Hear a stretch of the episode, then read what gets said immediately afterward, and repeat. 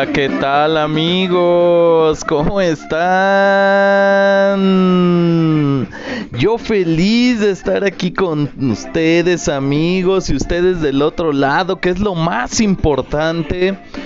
Ya estamos aquí listos desde la Ciudad de México para el auditorio más bonito del mundo. Yo soy su amigo Jonathan Castillo y ya estamos listos para un nuevo podcast amigos aquí con los Cumbia Kings, iniciando con toda la energía amigos. Hoy es día lunes 9 de agosto del 2021 amigos y pues ya tengo muchas cosas que contarles ya tengo aquí nuevas preguntas y pues también quiero que ustedes me cuenten cómo, cómo les fue en su fin de semana qué hicieron qué preguntas tienen, qué me van a decir, qué me van a vender, qué me van a contar, amigos. Pues en la caja de comentarios ahí déjenme todo. Y pues nada, nos vamos hoy con una efeméride porque creo que es importante. Eh, eh, un día como hoy, pero de 1945, eh, las fuerzas de Estados Unidos detonaron la segunda bomba atómica en lo que es el pueblo de Nagasaki, en Japón. Y pues fue un hecho que marcó todo el mundo. En todo el mundo existió un antes y un después de, las bombas atómicas. Y pues es una efeméride tal vez un poco negativa por situaciones que sucedieron de la Segunda Guerra Mundial, pero pues de todo se aprende y obviamente de esta de esta de esta guerra y de en especial de estas detonaciones de las dos bombas atómicas, tanto en Nagasaki como en Hiroshima, pues fue terrible. Fue creo que una de, de, las acciones más terribles que ha hecho el ser humano en contra de otros seres humanos y pues pues ojalá que nunca más eh, se repita. Ojalá que nunca vuelva a suceder una guerra como esa, ni detonaciones de bombas atómicas, porque pues realmente nadie gana con, con, esa, con ese tipo de armas así. Bueno amigos, y después del dato histórico, pues ya nos vamos a lo que son la sesión de preguntas y respuestas, que es lo que a ustedes les gusta, que es a, lo que ustedes les atrae, a lo que vienen. Así es que vámonos, vámonos directo. Y dice la primera pregunta. O, o, también, ya no tanto preguntas, de repente como que ya me cuentan aquí sus situaciones, sus historias, etcétera. Bueno, dice, Dice aquí, fui al Starbucks y no me gustó. Aparte de que sus precios me parecieron muy caros, no supe pedir el tamaño de mi bebida. Yo qué chingado sé que es 20, güey. A mí dime chico, mediano, grande. ALB. Ay, amiga, pues mira, ah, yo creo que a varios no, nos ha pasado así. en lo personal, a mí tampoco me gusta el Starbucks. No niego que tienen algunas bebidas que están, ricas, eh, pero sí, realmente yo comparto en que los precios se me hacen exagerados. Habrá quien le guste ir y también está, está correcto. Quien quiera ir, pues perfecto. Eh, y quien no, pues no. Y sí, son, son este... ¿Cómo, ¿Cómo se llaman? Son estrategias este eso de que no tienen chico mediano grande sino que tienen otro tipo de de medidas como la 20 y me parece que esa es grande creo no sé, la verdad, amiga, me hubiera pasado lo mismo que a ti. No hubiera sabido ni qué pedo. Y pues bueno, ni modo, amiga.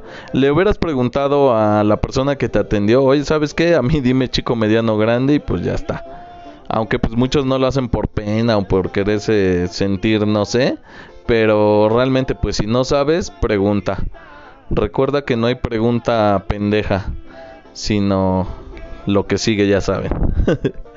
bueno, siguiente. ¿Qué hago con las personas que hablan mal de mí a mis espaldas? Ah, caray. Ah, eh, mira, pues personas que hablan mal de, de ti o de cualquier persona a sus espaldas, siempre hay. Siempre hay. ¿Y qué haces con ellas? Pues no hagas nada. No, no debes de hacer nada porque ellos ya están en el lugar correcto están hablando a tus espaldas, están detrás de ti. Ese es su lugar. No hagas nada. Tú sigue. Tú sigue haciendo el bien. Siguiente pregunta.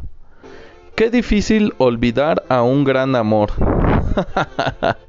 ya llegaron los sad, ¿no? Los que andan sad. Hoy hasta la canción te quedó.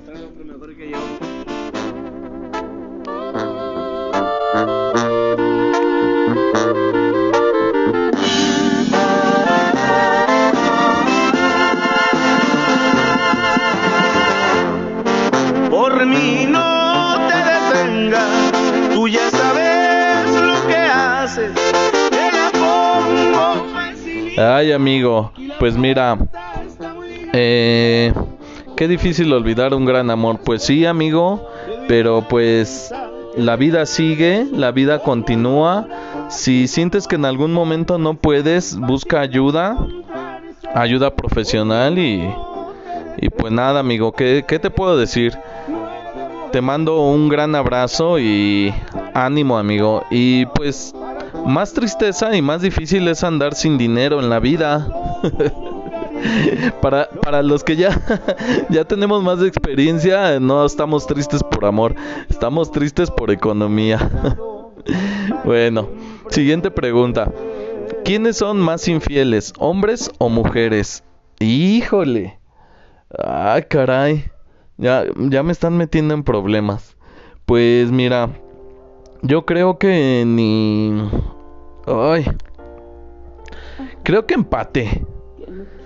Creo que este tanto hombres como mujeres sinceramente, lo que pasa es que de repente a los hombres nos descubren, somos más mensos para disimular y las mujeres sí sí son así como que más precavidas, eh, tienen más cuidado, etcétera. Entonces uno anda ahí en la este comiendo moscas y pues te te, te ven la cara, ¿no?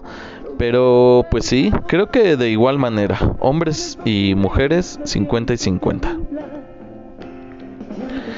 ¿Qué canciones escuchas a todo volumen? Ah, caray, eh, pues las de María José y las de OV7. Esas son las que a mí me gustan y pues súbanle a esa madre. Siguiente pregunta. John, dile a Raúl Hernández que me encantó el fin de semana a su lado. Me dejó con una sonrisota y las piernas temblando. ¡Ah, caray, amigos! Eres bien traviesa. Pues qué genial, ¿no? Qué genial. Imagínense un fin de semana con la persona que te gusta, que tú quieres, que amas y este y que te deje con una sonrisa y las piernas temblando, pues nos estás presumiendo, amiga, esto no es pregunta ni nada, pues felicidades. Te felicito, qué bueno. Me da gusto por ti y pues pues nada, pues ya nos antojaste a los demás. Felicidades, amiga. Qué, qué bien. Eres bien traviesa. Siguiente pregunta. A mí también me gusta tu voz. No digas mi nombre. Ay, pues, pues muchas gracias, Edith. Te agradezco. te agradezco que, digas que te gusta mi voz. A los que dicen eso, la verdad es que son súper amables. Les agradezco mucho y, pues nada. La verdad me, me, me hacen el día. Muchísimas gracias. Siguiente pregunta. Cuenta una historia del Triángulo de las Bermudas. Ah, caray, amigos, ahora ya andan con ese tipo de temas. Y sí me sé algunas. Sí me gustaría contarles más historias del Triángulo de las Bermudas, de, de tema de, de fantasmas, teorías conspirativas, etcétera. Tengo algunos temas de los espejos, créanme que son un muy buen tema y yo he tenido algunas experiencias con espejos. Entonces sí está, están interesantes. Pero ahorita me dijeron que el Triángulo de las Bermudas, así es que... A ver si me acuerdo bien, ¿eh? También me agarran de bajada.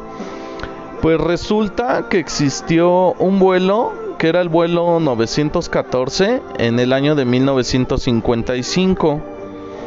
Ese vuelo eh, era un avión de hélice en aquel entonces, en el año 1955.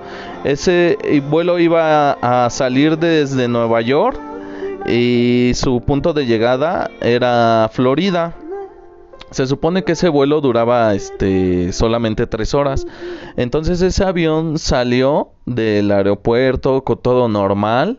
Eh, este salió así normal a viajar. Entonces pasó una hora, pasaron dos horas, tres, cuatro horas, más tiempo y nunca llegó a su destino, que era en Florida. Entonces, este, salieron a buscar, a, investigar qué había pasado con este vuelo, con, con este avión, de, era de Panam, un vuelo Panam 914 todos salieron a buscar y nunca encontraron nada. Pasó un día, dos días, tres días y nada que encontraron de este avión. Entonces las autoridades de, aquel entonces eh, pues ya se dieron por vencidas. Su única teoría fue que, el piloto eh, se perdió en el mar. Eh, giró para donde no era, se fue para en medio del mar, se le terminó el combustible y el avión pues cayó al mar y se hundió. Entonces esa fue la, la teoría que tuvieron. Y pasaron los años, los años y los años y los años y nunca más se supo nada de este vuelo misterioso.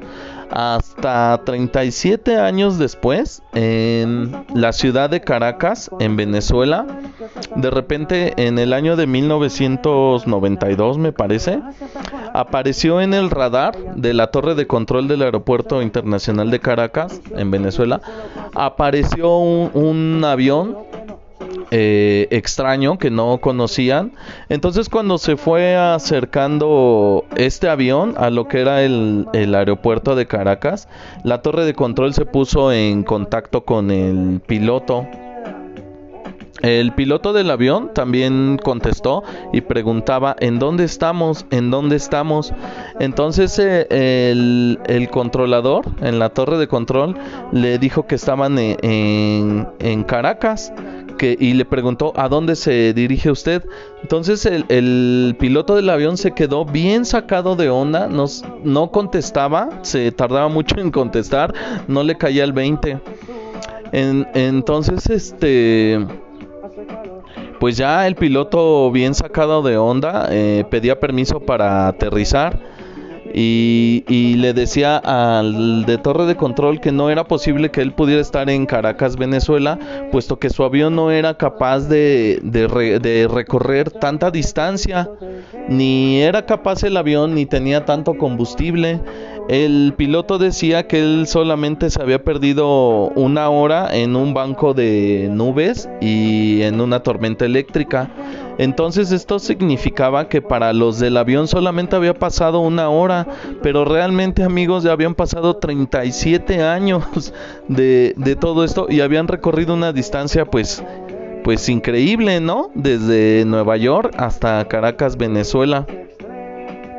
Decía el piloto, que, el piloto que su vuelo estaba programado para aterrizar en Miami a las 9.45 del 2 de julio de 1955.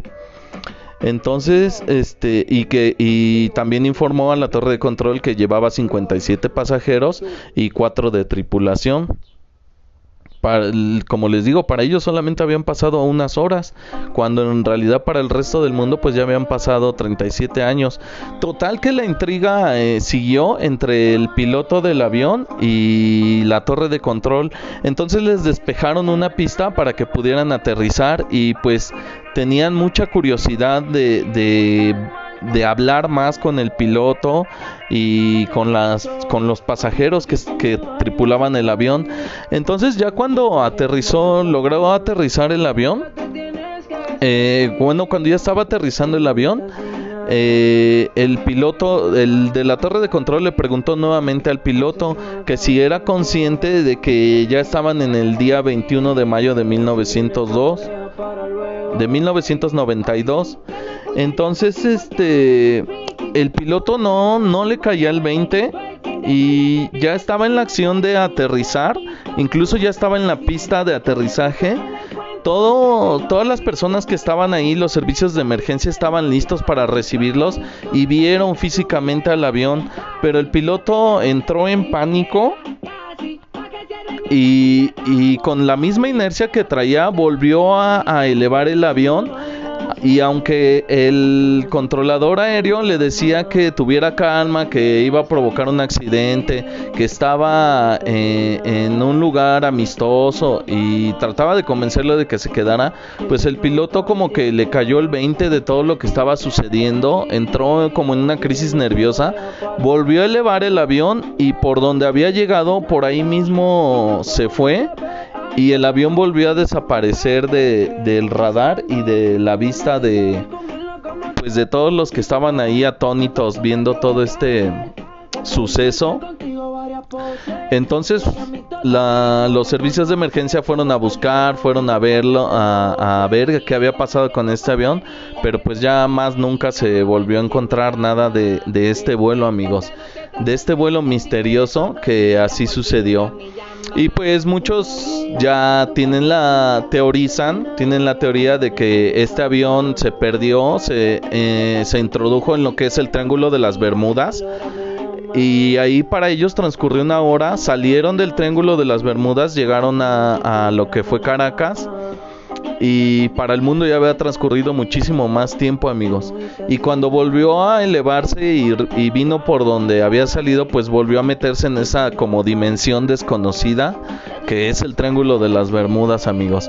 Y pues así hay muchas más historias de animales míticos de, muchos más aviones de escuadrones enteros de, de barcos de yates de muchísimas incluso también eh, he leído sobre la historia de una persona que, naufragó en una isla dentro del, del Triángulo de las Bermudas y después logró salir, fue rescatado del Triángulo de las Bermudas. Está súper buena esa historia y pues déjenme en la caja de comentarios si quieren que les siga contando ese tipo de historias, déjenme en la caja de comentarios y ya les estaré contando esa historia de este señor que naufragó, estuvo en una isla varios años y logró salir del Triángulo de las Bermudas y contó todo lo que él veía en esa, en esa isla, por varios años que estuvo ahí.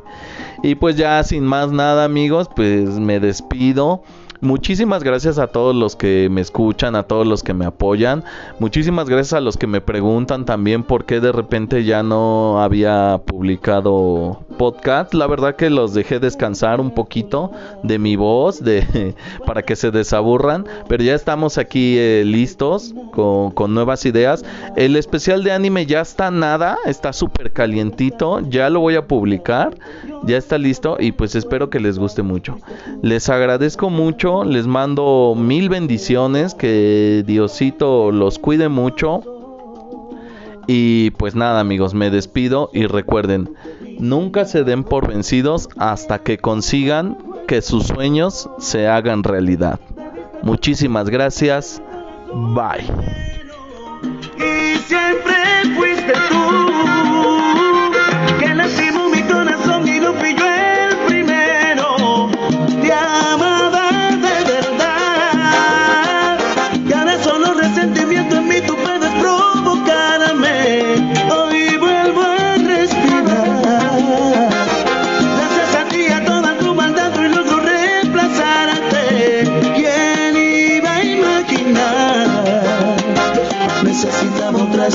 Caricias para olvidar